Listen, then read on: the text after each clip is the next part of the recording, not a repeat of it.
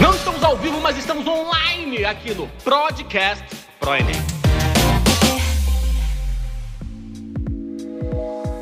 Olá, queridos alunos ouvintes do nosso podcast. Quem vos fala aqui é Leandro Almeida, sou professor de Geografia e hoje eu tenho o privilégio de contar com a presença do nosso querido professor de Geografia também do ProEnem, o Thiago Feitosa. E aí, Feitosa, tudo bem com você? Fala, meu irmão. Fala, galera do podcast. Gente, mais uma vez um prazer estar aqui com vocês. Muito oportuno esse momento para a gente bater uma bola sobre um assunto muito importante.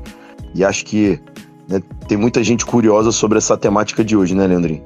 É, com certeza, né? Esse não é um assunto que é novo para ninguém. Eu acho que você, como professor de geografia, de vez em quando ouve a clássica pergunta no final da aula: Professor, tem como me explicar rapidinho sobre os conflitos no Oriente Médio? E eu sei o que acontece com você, mas quando essa pergunta chega até mim, eu fico um pouco desesperado, porque realmente é difícil explicar rapidinho sobre o Oriente Médio. Mas esse assunto voltou à tona, né? De vez em quando ele reaparece na mídia e voltou à tona agora em maio de 2021, porque estouraram novos conflitos lá no território israelense. Mais especificamente, a coisa começou em Jerusalém e depois se espalhou para outras áreas, incluindo principalmente a faixa de Gaza. E aí, Thiago, eu queria que você tentasse dizer para as pessoas um pouquinho do que é que despertou nesse momento esse novo episódio de conflito lá no, no território israelense. E aí depois a gente vai trocando uma ideia para poder falar para as pessoas sobre o que é que isso tem a ver com uma série de outros fatos históricos, como é que isso tem a ver com outras questões como o petróleo, a água. Mas vamos começar falando desse episódio que aconteceu recentemente, pro pessoal sim, sim. ficar sabendo um pouco melhor? É, claro, claro. Acho que é oportuno a gente entender, né, que existe uma questão ali territorial, né, Leandro, que a gente pode até dar um, um, um comentário maior depois, mas houve ali né, um despejo de famílias palestinas né, da, da província, né, um bairro que fica em Jerusalém, que é o bairro de Sheikh Jarrah, que é uma região de população árabe palestina, né, onde houve ali né, uma atitude arbitrária do governo a partir de uma decisão jurídica, né, onde um, um grupo de famílias ia ser, no caso, despejada, né, desapropriada né, dos, seus, do, dos seus imóveis. E é uma questão que é, é, é bizarro chegar a essa conclusão, mas começa com uma temática imobiliária, né? Onde ali a justiça israelense define que as famílias têm que ser desapropriadas. E claro, né, isso gera né, todo um cenário de revolta, né, porque as famílias sendo expulsas, né, obviamente, né, é um cenário humanamente já muito complicado, porque são pessoas que estão perdendo o direito de morar, e isso, óbvio, dentro do contexto que existe ali na região entre Israel e Palestina, de muita animosidade, né, isso vai se propagar para uma outra escala, né, Leandro? Isso vai acabar entrando né, numa retórica geopolítica entre dois povos que já disputam há muito tempo né, o direito à terra. Né, e, e, obviamente, também a questão de Jerusalém, né, que a gente vê que sempre na mídia é, é uma temática controversa, as pessoas não entendem exatamente por que Jerusalém, por que Jerusalém. Porque quando o território foi dividido pela ONU em 47, Jerusalém foi definido como território internacional, né? E desde 1967, Jerusalém foi meio que anexada né, por Israel como uma área de, de, de seu controle. Fato que é uma ilegalidade em termos internacionais. Então há todo um contexto de revolta, né? O fato de ser uma cidade sagrada, que foi meio que fagocitada, vamos dizer assim, por Israel, né? Existe uma população dentro de Jerusalém que é árabe, palestina, mas que a todo momento tem ali suas terras ameaçadas, desapropriadas. Então acho que tudo isso se somou, né, Leandro, e gerou um contexto, no momento, bastante problemático que levou aos conflitos que a gente viu a partir de maio, né? Pois é, esse foi mais um episódio, né, de um conflito que já é histórico, talvez um dos mais difíceis de serem resolvidos. É bem provável que a gente, enquanto professor, continue tendo que falar sobre o conflito árabe-israelense, sobre as Sim. guerras dentro desse conflito pelos próximos anos. E o que muitas vezes as pessoas acabam não entendendo é que nesse ponto em específico, o motivo principal não é o petróleo. Porque Não. geralmente quando a gente fala de Oriente Médio, as pessoas associam quase que de imediato ao petróleo. E é verdade que se você fizer uma relação indireta, a participação de potências como os Estados Unidos, o Reino Unido e outras nas questões geopolíticas que envolvem o Oriente Médio, também tem o interesse por controlar áreas, por ter governos aliados, por ter Sim. ao seu lado países que são produtores de petróleo. Mas nesse caso em específico, a gente está falando de um país, Israel, que não é um produtor de petróleo, que não se destaca como um grande fornecedor desse combustível para outros países, como é o caso da Arábia Saudita, do Iraque, do Irã. Porque, para quem não tem essa noção geográfica exata, o Oriente Médio é uma área bastante extensa, com limites um tanto quanto controversos. Há quem Sim. considere que o norte da África faz parte do Oriente Médio, há quem considere que ele se estende até ali quase o sul da Ásia, pegando áreas do Afeganistão. Mas, tecnicamente, o Oriente Médio é essa porção do extremo oeste do continente asiático, que tem uma posição geoestratégica, né? Porque fica entre três continentes, entre a Ásia, a África e o continente europeu e que é famosa há bastante tempo por algumas questões. Uma delas, claro, é o petróleo, porque eu tenho ali na região do Golfo Pérsico uma quantidade gigantesca de petróleo e alguns dos principais países que mais produzem esse, esse recurso natural, esse, esse produto que se transforma em uma série de derivados. Mas o Oriente Médio também é famoso, para além do petróleo, pela questão étnica e religiosa. E eu acho, Feitosa, que muita gente não consegue entender muito bem do que é que se tratam esses termos judeu, árabe, palestino, hebreu. Será que Sim. você pode dar uma ajuda para a galera compreender um pouco mais, fazendo uma espécie de glossário? É, irmão. E você falou sobre isso, né? Que nós, como professores de geografia, a gente tem essa dificuldade, né, às vezes, em traduzir. E o aluno termina a aula e às vezes me dá desespero que eu explico ali Israel. Então, Israel é árabe. Eu quero confundir completamente. Isso me dá um pouco de desespero, mas porque realmente é muito difícil, né? Entender. A galera fala assim, é. mas o judeu é o quê? Então eu, eu nasci judeu ou me torno judeu? Então, as duas coisas. Dependendo do uso da palavra judeu, ela é super polissêmica, né? Ela serve para falar de etnia, de religião, sim. de local de nascimento. É um pouco complicado. É, eu, eu acho que você tocou num, num ponto muito importante, irmão, que é, é, é, a questão da diferenciação entre etnia e religião, que é algo que é complicado para o aluno entender. Porque se a gente for pensar, né, Leandro, há 3, 4, 5 mil anos atrás, os povos, os grupos étnicos, eles eram muito endógenos, ou seja, eram muito fechados e cada um tinha sua própria cultura, religião, língua, né, credos, cultura, é, é, é história, de uma forma geral. Então você tinha ali uma linhagem né, que vem desde Noé, né, lá da Bíblia, com Abraão, que é a linhagem dos chamados semitas, que são os descendentes de Semi, que é um filho, um dos filhos de, de Noé, que formou esse entroncamento étnico, né? Que é um grupo histórico, social, racial específico. E no Abraão você tem ali uma certa divisão, porque tem a história relacionada à, à linhagem do Abraão, porque o Abraão tem um primeiro filho, que é o Ismael, que não era um filho legítimo, né? Ele era primogênito, mas não era legítimo.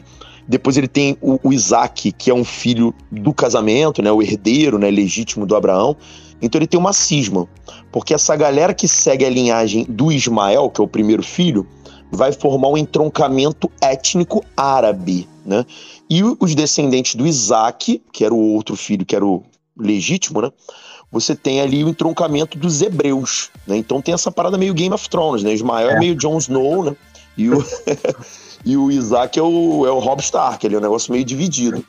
E desse grupo, né, dos hebreus, da etnia hebraica, futuramente você tem o, a, a consolidação da religiosidade judaica, né, ou seja, os judeus, né, que é uma religião, obviamente relacionada ao povo hebreu, mas é uma religião. Hoje nós podemos ser judeus sem necessariamente sermos etnicamente hebreus, né? Então é, um, é uma ramificação que acabou se estruturando a partir ali dessa divisão, tanto que futuramente do próprio judaísmo vai derivar o cristianismo, né? A gente tem que lembrar que Jesus Cristo ele era é, judeu, né? nunca foi cristão. O cristianismo vem depois. E lá do amigo Ismael, né? O, o Jon Snow, o cara que ficou ali, né? Meio, meio relegado ali a ser né, o bastardo, o cara que não era o descendente direto do Abraão. você vai ter uma série né, de, de ramificações culturais desse povo, que é o povo árabe, etnicamente, e só mais adiante, com o surgimento de Maomé, que é um profeta importante, que vai escrever o Alcorão, a gente tem a religiosidade islâmica, que são os muçulmanos. E é aí que vem outra divisão, que o aluno tem dificuldade de entender. E desse povo islâmico, você tem depois da morte do Maomé, que era o profeta do islamismo, dessa religiosidade. Temos os descendentes do Maomé, com os sanguíneos, que é o chamado povo xiita, que é uma minoria da população islâmica, de muçulmanos, é um grupo pequeno, dentro do povo, né, de uma forma geral. E temos os sunitas, que são os grandes descendentes, né, do, do né, os grandes seguidores, perdão, né, desculpe, do, do, islamismo, mas que não têm um laço consanguíneo com Maomé. Então são pessoas que professam o islamismo, mas que não têm essa relação genealógica com Maomé. E isso também gera uma cisma interna no próprio islamismo.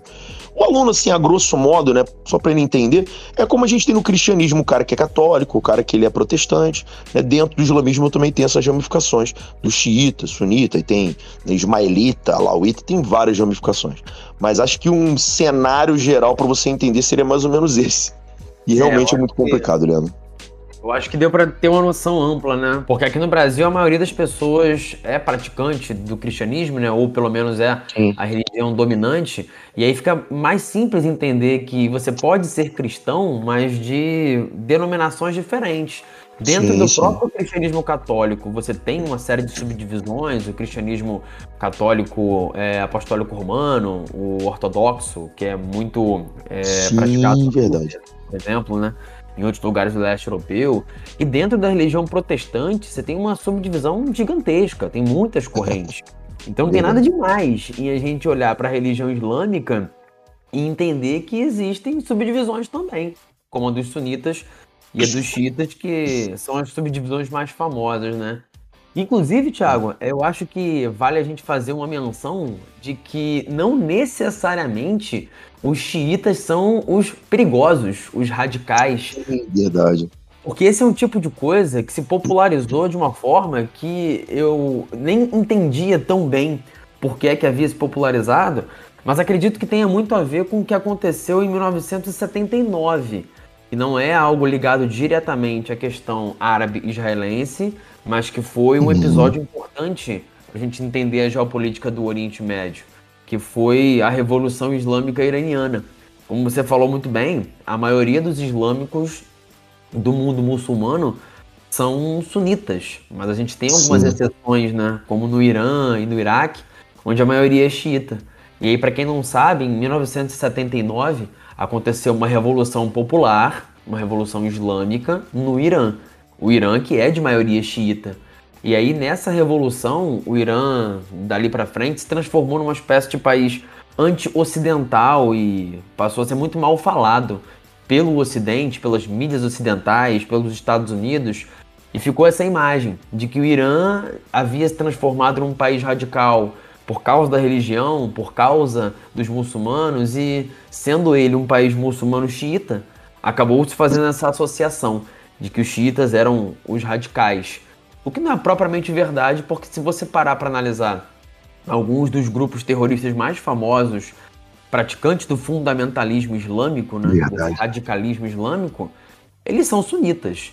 É o caso sim, sim. da Al-Qaeda, do Boko Haram, do próprio Estado Islâmico, né? Então é, é, importante que a gente não leve. O Bin Laden era sunita, né, Leandrinho? Sim, o Bin Laden. O Bin Laden que nasceu na Arábia Saudita, então ele é saudita, é etnicamente de família árabe, então essa é a etnia, o povo ao qual ele pertence, praticante da religião islâmica, portanto ele é muçulmano, e da vertente sunita. Logo ele é um islâmico sunita. Aí Sim. essa hora o aluno fica louco, né, cara? Como assim? É islâmico, sunita, árabe. De fato, é verdade. É porque é Agora, complicado, né, irmão? Porque eles, eles fazem uma, uma correlação muito com a estrutura social e religiosa ocidental, que é a nossa. O que é natural, né? A gente faz uhum. muita alusão à construção é, é, social que a gente vê nos Estados Unidos e, consequentemente, né, uma herança europeia o Oriente Médio ele tem uma outra estruturação, mas fazendo as analogias, eu acho que é, é, é, tipo a gente pensar né, que você pode ser de qualquer estado do Brasil, né, pertencer a vários grupos raciais e socioculturais uhum. diferentes, mas você pode professar religiosidades distintas, né? Eu acho que no passado, né, irmão, existia muito essa correlação. Se você é hebreu, você é judeu. Se você é árabe, você é islâmico. E com o tempo, né, como você falou, os sauditas eles são árabes islâmicos, mas você tem no Irã, os caras eles são persas e são islâmicos, né? Grande maioria. Né? Você vai na Turquia, os caras são turcos e são islâmicos. Então, né, aí dentro do islamismo você tem o sunismo, você tem o xiismo. Acho que tem essa, é, essa ideia aí que é importante. E eu achei legal o que você falou, Leandro, até para a gente né, deixar isso claro, que a Revolução Islâmica, né, ela trouxe à tona essa visão anti-ocidental e a partir daí, né, o Estado de Israel, né, Leandrinho, começa a ser visto como um ícone né, do Ocidente no Oriente Médio. Então há um rancor nítido dos grupos mais radicais para com Israel, e não só com Israel, né, Leandro, com o Ocidente, que muitas vezes o aluno não entende, né? Por que, que tem atentado terrorista no Ocidente? É porque eles entendem que o Ocidente empodera Israel, Israel é uma célula que incomoda né, os países islâmicos no Oriente Médio, e isso gera esse antagonismo, né? Do, dos grupos mais radicais, né, a partir desse fundamentalismo de 79 contra Israel e contra o Ocidente, né, uma coisa que é meio associativa, né, Leandro? Tem essa, esse link aí, né? É verdade. E é por isso que, inclusive, aumenta o, o, o ódio mesmo de alguns dos integrantes de países do Oriente Médio contra o Estado de Israel, porque eles entendem que o Estado de Israel não está ali de maneira natural, de que ele foi Sim. imposto, de que ele foi inventado e que ele foi encravado numa área que por muito tempo foi quase que absoluta de controle do povo árabe. E é aí Sim. que a gente acaba mesclando uma questão territorial, geográfica e histórica. Porque para entender o Oriente Médio, o conflito árabe-israelense, a gente precisa compreender a geografia do lugar, incluindo a disputa por recursos como a água que é um recurso muito escasso em toda aquela Verdade. região onde o clima é árido, mas também é importante entender como é que veio se desenrolando historicamente a ocupação daquele espaço por povos diferentes. E aí a gente acaba às vezes tendo que voltar muito no tempo, né? Tendo que voltar lá para a época em que aquele território que historicamente é chamado de Palestina, ou melhor, aquela região historicamente é chamada de Palestina, era ocupada, em sua grande maioria, não por árabes, mas pelos próprios hebreus, né? Será que vale a pena a gente tocar um, um pouquinho desse barco aí, fazendo um, uma espécie de cronologia histórica para as pessoas entenderem melhor? Acho que dá para a gente fazer uma varredura, né? Até porque nós somos professores de geografia, né? Então a gente fala sobre tudo, né, mestre? Tem esse negócio aí que é... geografia dá aula de quê? Tudo. Então vamos lá. Aquele oceano de conhecimento com aquele palminho de profundidade. Mas é, é, uma questão interessante porque quando a gente pensa né, a região, né, o, o aluno tem essa dificuldade, né, Leandro, eu vejo, em diferenciar. Porque hoje, quando a gente fala Palestina, é uma coisa, né? Mas se você for pegar no sentido geográfico, você foi muito pertinente, porque antes de tudo, a geografia é a ciência do espaço. E o espaço né, geográfico que, que representa esse conflito é a Palestina.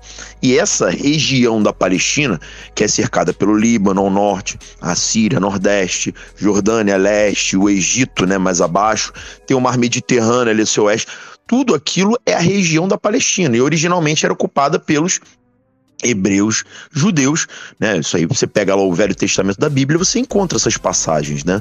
Jesus foi batizado no Rio Jordão, né? Você tem as passagens ali, né, na Galileia, na, na, né, no, no, na Judéia, que são regiões da Palestina. Eram como se fossem províncias dentro da grande Palestina.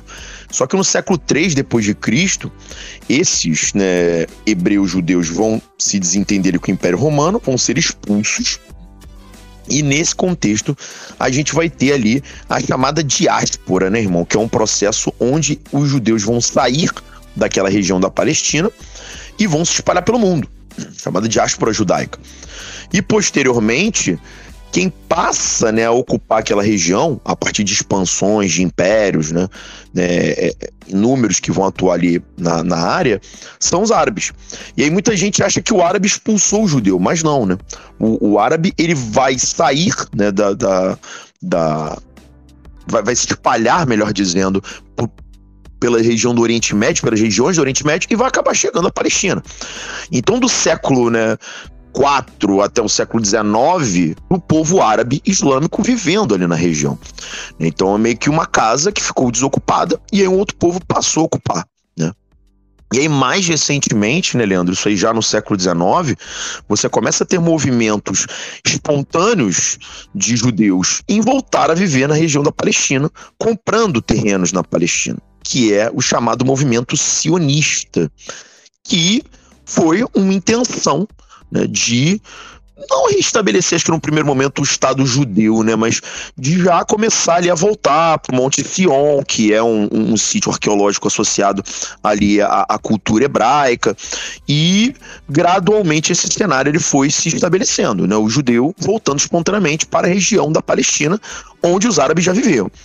E no século XX, acho que a coisa ganha né, outra repercussão, né, Leandro, com a Segunda Guerra Mundial, o Holocausto, e ele definitivamente se estabelece né, um rascunho para criar novamente um Estado judeu, que seria o Estado de Israel, né, Leandro? Aí a coisa ganha um, um corpo oficial, né? É, eu acho que é interessante que você tenha pontuado esse movimento sionista e o fato de que ele começa inicialmente de maneira mais ou menos espontânea, até Sim. que ao longo do tempo ele vai se transformando no movimento nacionalista, um movimento é. muito importante que acabou estimulando essa migração de judeus que estavam espalhados pelo mundo para aquele local que agora, ainda no século XIX, já era predominantemente ocupado pelo povo árabe.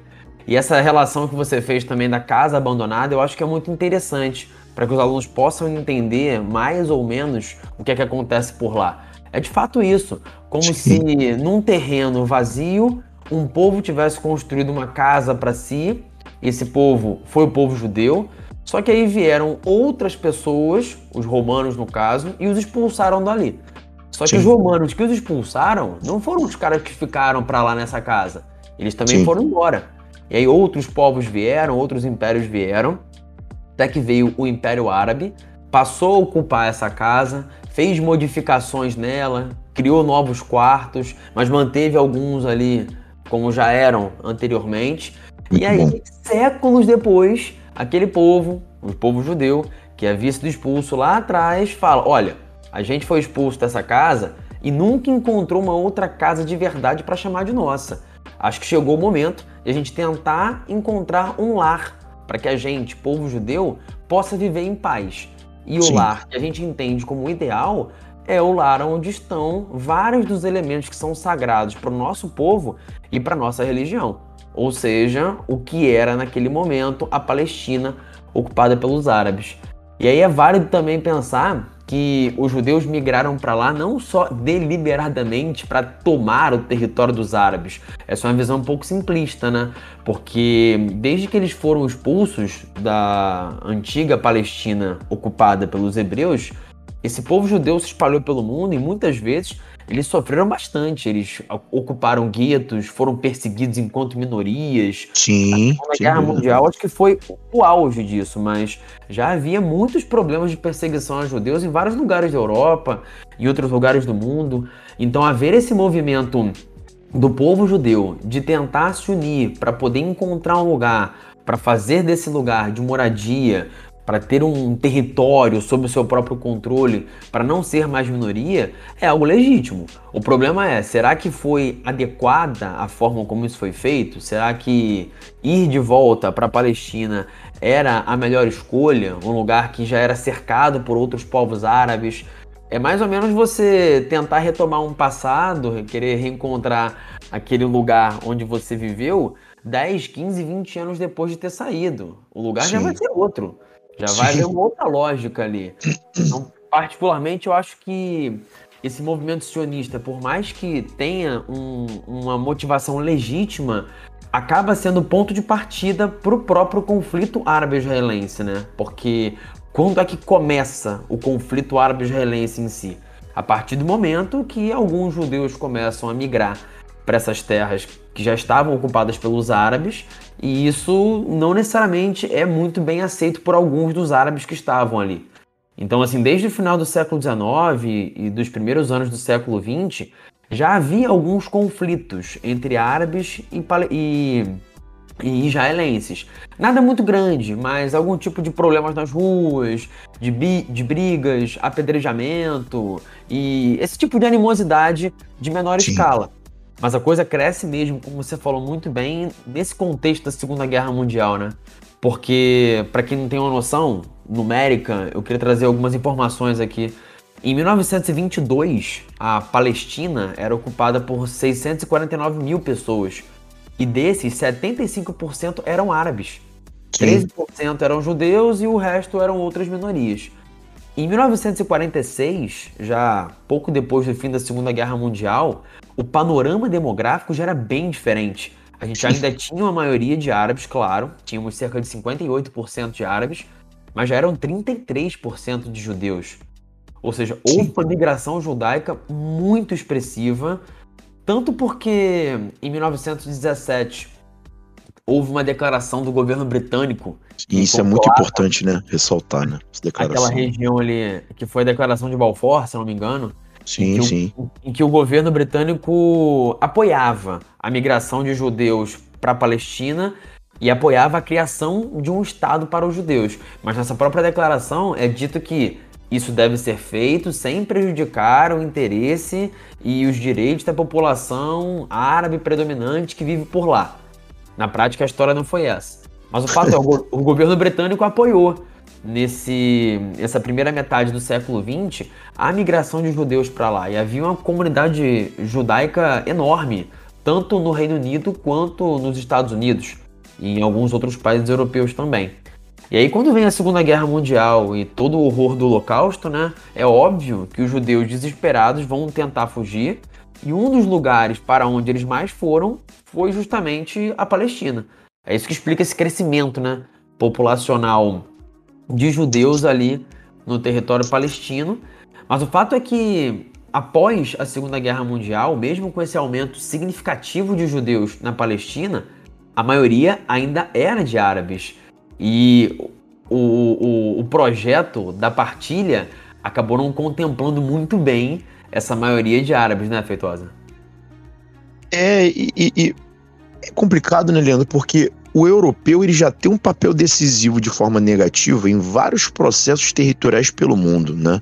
A gente tem a África hoje que é vítima disso, a própria Ásia é vítima disso. Foi uma fragmentação né, de fronteiras, né, de, de delimitações imposta por um agente externo que sempre teve aspirações imperialistas, estabelecendo ali né, é, é, um, uma forma própria de ver o espaço que não contempla o que as sociedades locais né, necessitam ou almejam ou enxergam. Né, quando você fala do exemplo da casa, né, não foram apenas alguns anos que a casa ficou abandonada, foram mais de 10 séculos. Né? Você está falando de mais de um milênio, onde já tinha uma sociedade consolidada ali. Né? E, e claro que o judeu ele é vítima de inúmeros processos. Mas essa interferência externa ela foi muito mal feita, porque a gente está falando, né, Leandro, de uma área que é o quinto lugar mais seco do planeta Terra. A escassez hídrica é absurda. Os solos agricultáveis também não são né, tão abrangentes. Né? Você vai alocar como uma sociedade alheia àqueles que ali já viviam, sem causar conflito? É, é, praticamente impossível.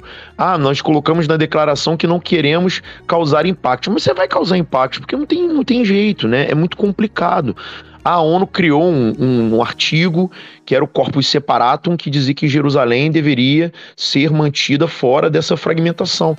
Mas quem pode impedir que isso no futuro mude, né? Sobretudo quando eu tenho um Estado que vai ser empoderado pelo Ocidente, que vai ser apoiado né, do ponto de vista militar, né? Que, que, que vai ser capaz materialmente cometer excessos, né, Leandro?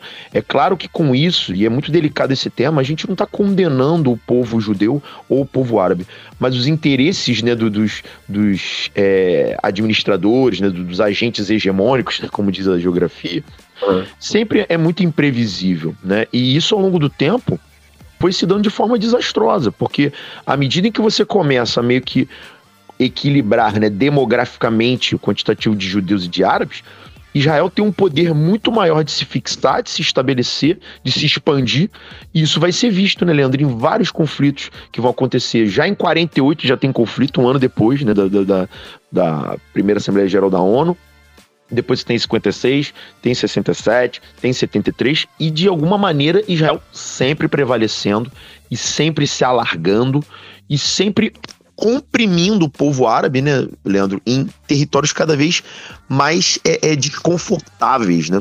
O que vai fazer com que esse rancor, esse ódio vão aumentando, né? Acho que é uma coisa que acaba sendo natural dentro do processo, né? É, e acho que é legal a gente reforçar essa questão que você falou da vitória dos judeus, né? De fato, em todas as guerras que aconteceram dentro desse Sim. conflito árabe-israelense, houve vitória dos judeus.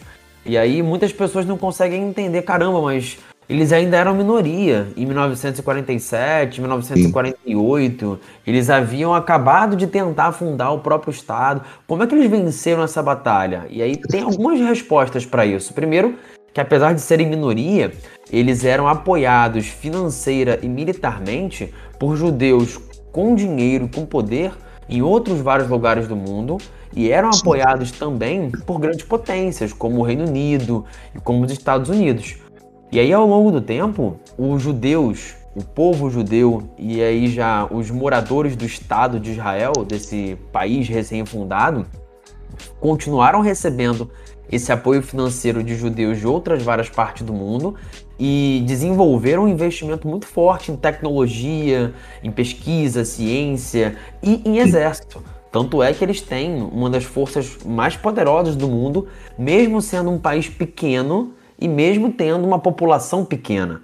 E aí, com essas forças poderosas, eles puderam vencer todos os rivais árabes vizinhos, inclusive alguns muito poderosos, como o próprio Egito. Pouca gente pensava que o Egito podia ser derrotado tão clamorosamente como ele foi derrotado em 67 e em 73. E aí, inclusive, essa própria derrota fragorosa que o Egito teve em algumas das batalhas contra os israelenses acabou fazendo com que o Egito mudasse um pouco de postura. Porque inicialmente o Egito era um grande defensor da causa árabe, não reconhecia a existência do Estado de Israel. Só que depois de tanto apanhar para o mesmo rival, você começa a pensar duas vezes antes de tentar começar uma briga com ele de novo, né? É. Foi aí, inclusive, que veio um dos acordos de paz mais famosos, que foi o de Camp David, o de 79, que foi quando o Egito reconheceu a existência do Estado de Israel. E isso, na prática, acabou, acabou sendo um, um golpe muito duro para os palestinos, porque o povo árabe palestino sempre dependeu do apoio e da aliança militar com os povos árabes vizinhos, né? Da Síria, Sim. da Jordânia e principalmente do Egito. E aí, quando em 79 o Egito falou: olha, a gente vai reconhecer o Estado de Israel e daqui para frente a nossa animosidade com eles vai diminuir, o que os palestinos entenderam foi: olha, é bem provável que a gente comece a ficar cada vez mais sozinho, mais isolado, e aí vai ser com certeza mais difícil conseguir recuperar esse território que a gente perdeu. É verdade, né? E aí, até só para a gente né, fazer esse encaminhamento, né? É, é, é aí também que começa a surgir, né, Leandro, uma forma um pouco é, controversa, um pouco não, né? Estou sendo muito eufemista, né? O Ocidente, óbvio, enxerga de maneira terrorista, inclusive, né? É, é o rótulo que é estabelecido. A, a, OLP, que é a Organização da Libertação da Palestina, ela vai começar a se né, ressaltar com Yasser Arafat. Atentados contra Israel vão ser estabelecidos. Claro que a visão é do terrorismo, de fato é o terror, porque o cara bota uma mochila com explosivo numa praça, explode tudo. É uma forma de pânico, né, de terror. Mas foi a maneira com a qual os rebeldes palestinos se encontraram capazes de atingir Israel. Porque não havia, diante de todas essas derrotas, né, e dos, dos antigos aliados que estavam saindo né, do, do, do, dos conflitos, o Egito, acho que foi, talvez, você tocou um ponto muito importante, acho que foi a, a, grande, o grande desânimo né, da, da Liga Árabe, que era a oposição ali a Israel regional. Então a LP ela começa a atuar dessa forma mais contundente. E por mais que até futuramente né, a OLP tenha se convertido em ANP né, e, e, e se tornado uma organização que negocia diplomaticamente com Israel, né, na Cisjordânia, as raízes desse, desse ódio já estavam plantadas, semeadas na população. Tanto, Leandro, que você falou sobre essa questão do acordo de Campo David, eu me lembro que o, o, presidente do Egito, Anwar Sadat, ele vai ser assassinado por um próprio radical islâmico por ser considerado um traidor. né, do, da, da, causa, né, do, do, do, contexto né, que envolvia ali a Palestina, o povo árabe e Israel. E nos anos 90, quando a gente tem um outro acordo importante, que é o acordo de Oslo, né, você também vai ter o primeiro-ministro israelense, o Yitzhak Rabin, assassinado por um radical judeu, porque viu seu primeiro-ministro como um traidor da, da, daquela animosidade que existia ali. Então, as sementes do ódio e do rancor estavam plantadas dos dois lados, né? Isso foi uma consequência de todas essas décadas né, de, de oposição e de relações desastrosas que a gente viu ali na região, né? Que fazem com que até hoje a gente esteja aqui fazendo podcast falando sobre uma temática que parece repetida, mas que é um contexto muito antigo de episódios sucessivos, né, irmão? E aí a gente vê que é muito difícil realmente que se consiga chegar a algum tipo de paz ou resolução desse conflito, justamente porque são muitos problemas para se solucionar. A gente tem essa questão do radicalismo, como você pontuou bem. Há radicalismo das duas partes. A gente tem fundamentalismo judeu, a gente tem fundamentalismo Sim. islâmico, tem, tem tem problemas relacionados à disputa pelas poucas fontes de água que existem, como Sim. é o caso do Rio Jordão. A gente tem um território que é geograficamente muito limitado, então é muito difícil que você consiga abrigar numa área que é seca e pequena milhões de pessoas que são palestinas estão refugiadas pelo mundo e que teoricamente voltariam para casa num hipotético cenário de criação de um Estado da Palestina.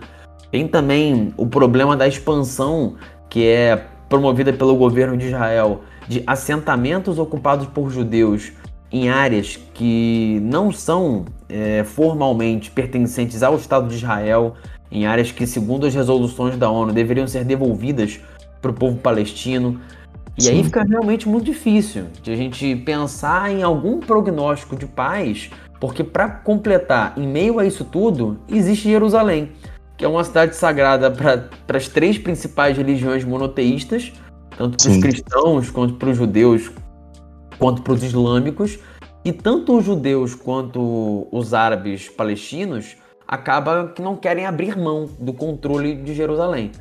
E aí se você Exato. tem uma disputa territorial onde quase ninguém abre mão daquilo que o outro também quer, realmente fica muito complicado enxergar um final feliz para essa história. É verdade, irmão. E isso, né, gera ali uma, uma escalada de tensões que, obviamente, é, acabam repercutindo ali ao longo da história no cenário internacional, porque a região da Palestina é uma espécie de interseção do mundo, né? como você falou no início do, do, do, nosso podcast. Tem ali contato com o norte da África, tem contato com a Ásia, né? tanto que eles chamam de Ásia Menor. Tem ali mais acima né, a Turquia, que já é semi-Europa, né? Então é uma área muito tensa, né, em termos de, de, de, posição geográfica. Qualquer conflito ali gera uma repercussão internacional muito forte. Ali perto você tem um canal de Suez, que você vê que até hoje né, é, é influente, porque tanto que a gente teve aquele né, encalhamento de embarcação recentemente que gerou um engarrafamento internacional de navios. Então é uma região muito delicada em muitos aspectos, né, irmão? E isso, qualquer fagulha ali já começa um incêndio internacional que é sempre muito complicado de resolver, né?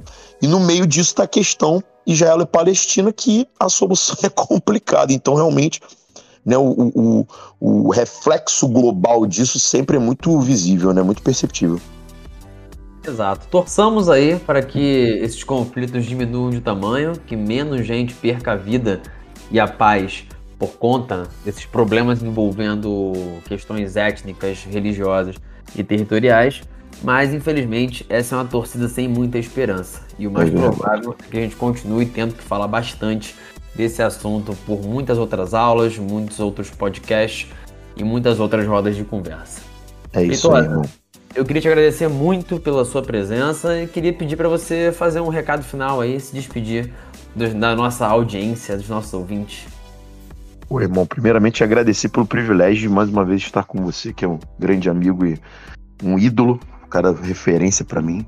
É um prazer estar aqui com vocês, pro alunos, né, sempre. É, entender, né, pessoal, que de forma alguma você precisa dominar todos os episódios sobre essa temática para fazer o seu vestibular, mas entender isso que a gente tentou fazer aqui hoje, né, que é uma espinha dorsal. A gente tem outras lives no ProEnem e aulas gravadas que a gente fala sobre isso, no nosso próprio conteúdo, né, de geografia do ProEnem, a gente fala sobre isso.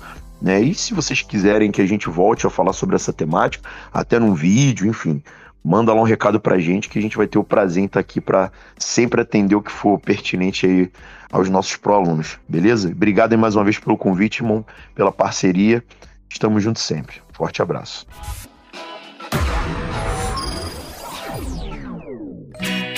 Continue conosco, acesse nossas redes. ProEnem, sempre com você. We gotta celebrate life. We gotta celebrate living. We gotta celebrate the beauty of the world that keeps on giving.